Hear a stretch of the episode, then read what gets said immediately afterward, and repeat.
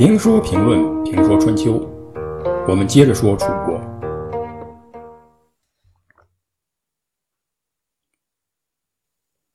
楚庄王大刀阔斧的加强王权，动了若敖家族的奶酪。虽然窦娇还是令尹，也坐上了他梦寐以求的令尹，但他很可能被边缘化，或者将被拿掉。总之，他觉得自己的处境岌岌可危，心怀不满。一般人心怀不满，他也只能心怀不满，发发牢骚。但他窦交是有实权、有实力的人，因此他要搏一把。实际上说，人或单于王孔朱。反攻王，也有人说他想干掉楚庄王，自己当王。我不同意这种看法，因为这在当时是不大可能的。他的家族从楚武王的爷爷那里已经拐弯，离正统的王族越来越远。这种情况下，他是不大可能当王的。更大的可能是他想继续控制朝政，掌握实权。最好的办法就是除掉楚庄王。然后另立新的楚王。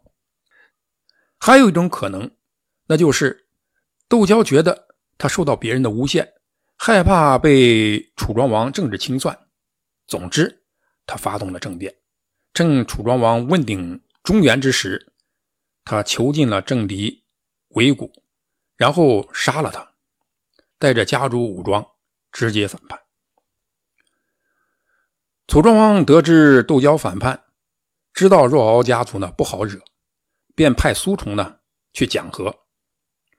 很有良心，也很有计谋的说：“窦氏一家对于楚国有大功，宁肯是窦交负我，我不会负窦交。”开出了几乎近乎耻辱的条件，以楚国三王，也就是文王、成王、穆王之子作为人质。作为与窦交谈判的条件，当然呢，这也很有可能是缓兵之计。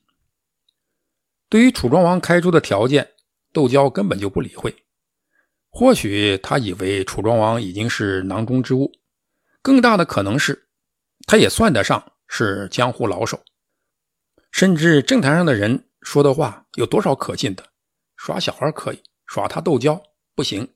因此。他断然拒绝楚庄王的条件，楚庄王只能一战。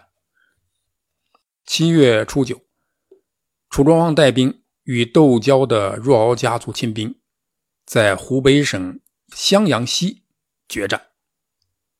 窦娇是见过世面的，打过大仗，带领叛军呢猛攻楚庄王的军队。《左传》用了一定的篇幅描写了这场战争的场面。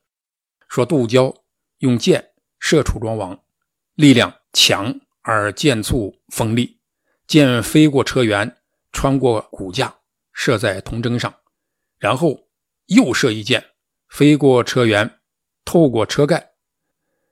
窦娇向楚庄王连射两箭，都差之毫厘。楚王军士卒呢，看到窦娇如此骁勇，有点胆怯，开始退却。与此同时，若敖军呢，军势大振。楚庄王当然知道士气的重要，为了挽回低落的士气，危机时刻，他派人在军队里到处喊着说：“我们的先君文王攻克西国，得到三支神箭，窦娇偷去了两支，现在已经用完了。”这一下把窦娇的威猛就化解了，他那么威猛。是因为有神剑，现在神剑没了，就没什么可怕的了。然后楚庄王下令击鼓进军，鼓是与心跳最为接近的声音，有节奏的鼓声最能提振人心，因此有鼓舞士气一说。在鼓声中，楚军最终消灭了若敖氏，而有些文献则描写的更具体。并将楚庄王的胜利归功于一个人，这个人呢，就是神箭手养由基。